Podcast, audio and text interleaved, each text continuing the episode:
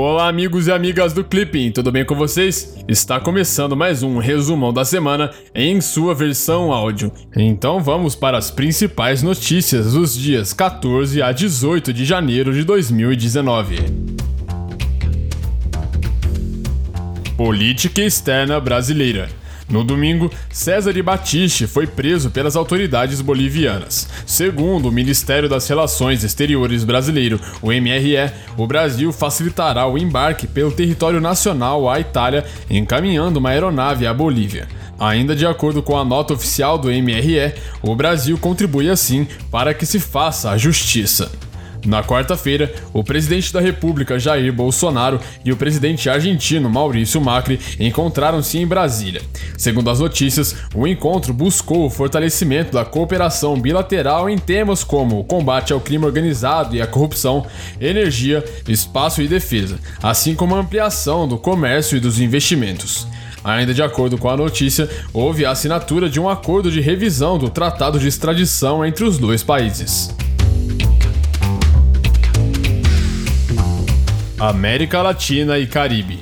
No sábado, o Ministério das Relações Exteriores brasileiro apoiou a manifestação do presidente da Assembleia Nacional da Venezuela, Juan Guaidó, de assumir constitucionalmente a presidência venezuelana.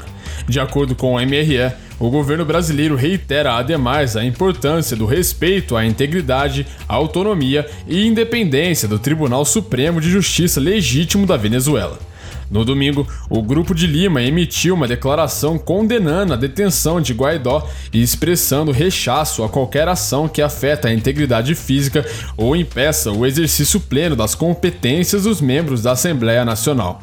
Na quarta-feira, o México sinalizou sua disposição em ajudar a negociar um acordo para o fim da crise venezuelana. Na quinta-feira, o ministro das Relações Exteriores, Ernesto Araújo, encontrou-se com as principais forças políticas democráticas venezuelanas.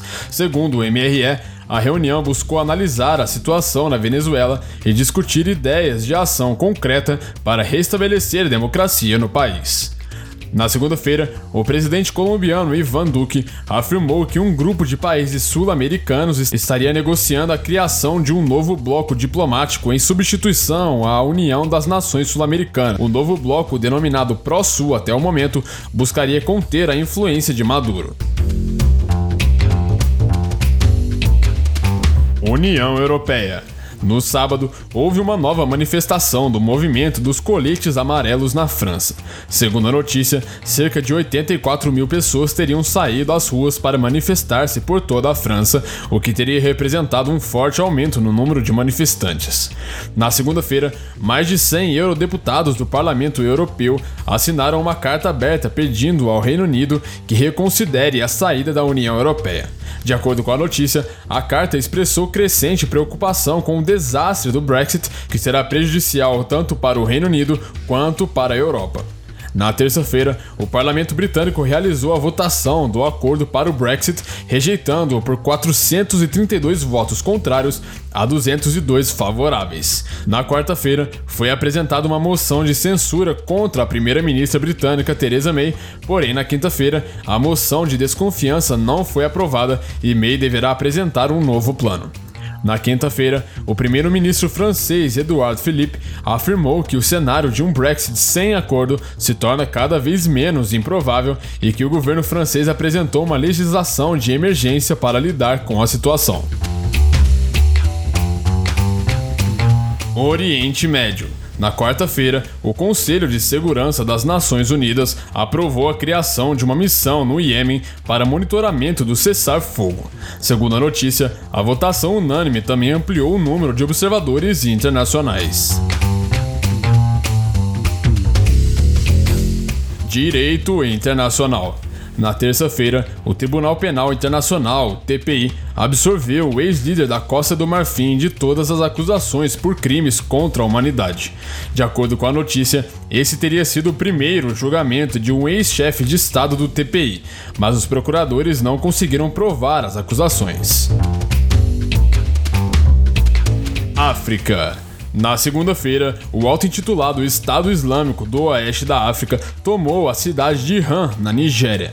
Na terça-feira, o exército da Nigéria recapturou a cidade, porém, segundo a notícia, o confronto destruiu a cidade e levou milhares de pessoas a irem embora.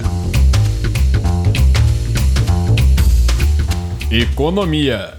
Na quarta-feira, os países da União Europeia aprovaram novas barreiras contra o aço brasileiro e de outros exportadores. De acordo com a notícia, a medida deverá entrar em vigor no início de fevereiro e impactará as exportações brasileiras.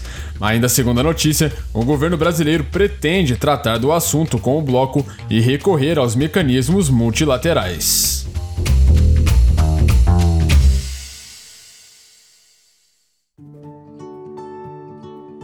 Então é isso aí. Essas foram as principais notícias e atualidades dessa semana. Se você gostou, não se esqueça de deixar o seu feedback aqui na plataforma do Clipping ou então no nosso Instagram, no nosso SoundCloud. E qualquer dúvida, pode entrar em contato com a gente, beleza? Então eu vou ficando por aqui. Um grande abraço e te vejo na semana que vem.